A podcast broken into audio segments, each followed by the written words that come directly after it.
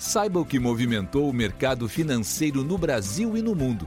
Você está ouvindo o Análise do Dia, um podcast original do Cicred.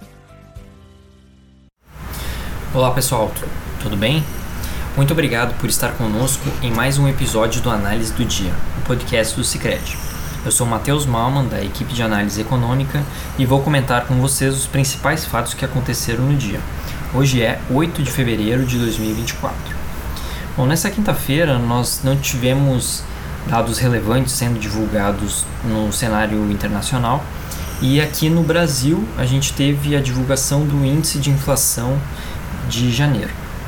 É, começando com é, os fatos que aconteceram lá fora, nos Estados Unidos a gente teve a fala de um dos dirigentes do Fed é, que falou que não está na hora de cortar juros, o que está em linha com o o comunicado após a reunião é, que teve do Fed na semana passada. Né? Esse dirigente disse que são necessários mais dados mostrando que o processo de diminuição da inflação está realmente acontecendo lá nos Estados Unidos para que seja possível cortar os juros lá na economia americana. É, aqui no Brasil, a gente teve então a divulgação do índice de inflação de janeiro, o IPCA, é, que registrou uma alta de 0,42% na comparação com o mês anterior. Isso foi acima das nossas expectativas, que era de 0,37%. É, um, tenho dois comentários a fazer é, sobre esse dado. Né? O primeiro é de que os serviços subjacentes tiveram uma alta, né, e foi a terceira alta consecutiva desse indicador, é, que também veio acima, todas as vezes veio acima das nossas projeções, né, e esse grupo ele é relevante porque o Banco Central monitora ele mais de perto para ter evidência sobre o processo de desinflação, né, para saber se ele está se consolidando ou se ele está é, continua, continua subindo ou não. Né? É, nesse sentido, então, a leitura de janeiro desse item ela foi negativa. Tá? Do, por outro lado, a gente teve a, a informação do grupo de alimentos que avançou 0,38%, ah, desculpa, 1,38%, é, que veio um pouco abaixo do, do nosso esperado, que era de 1,55% né, na comparação mensal.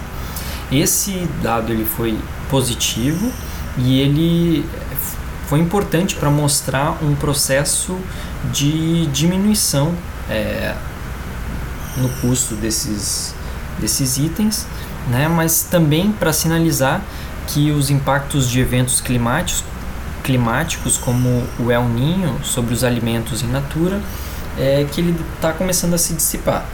E isso tende a colocar em perspectiva um pouco mais positiva para esse grupo nos próximos meses. É, é, por fim, é, tenho que destacar que o IPCA dos três primeiros anos, é, desculpa, dos três primeiros meses do ano, eles são sempre um pouco mais elevados do que no restante do, do ano.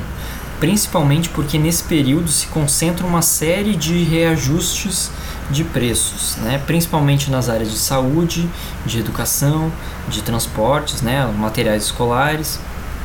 Né? E por isso, então, nesses primeiros meses, janeiro, fevereiro e março, esse índice ele tende a vir um pouco acima. Né? É... Então, a gente reforça também a nossa expectativa de que o IPCA para o final do ano deve encerrar em 3,8%. Tá? Outra informação que eu tenho é de que o dólar hoje fechou cotado a R$ 4,99. Bom, esses foram os destaques do dia. Espero vocês no nosso próximo episódio. Você ouviu o Análise do Dia, um podcast original do Cicred. Até a próxima!